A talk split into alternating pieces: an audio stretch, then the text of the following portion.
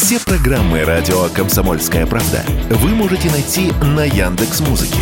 Ищите раздел вашей любимой передачи и подписывайтесь, чтобы не пропустить новый выпуск. Радио КП на Яндекс Музыке. Это удобно, просто и всегда интересно.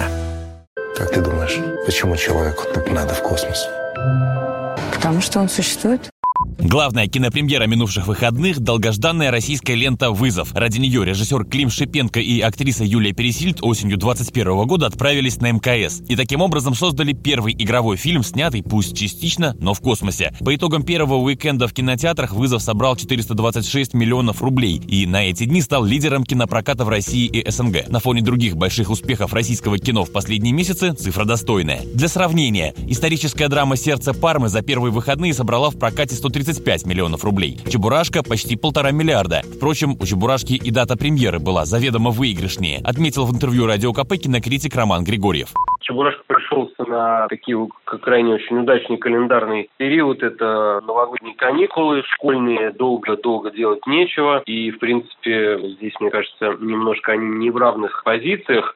Хотя зависит от времени нахождения фильма в прокате. Снимать его пока, естественно, никто не собирается. Я думаю, что он э, вполне в силах э, собрать, ну, скажем, миллиарда полтора-два точно.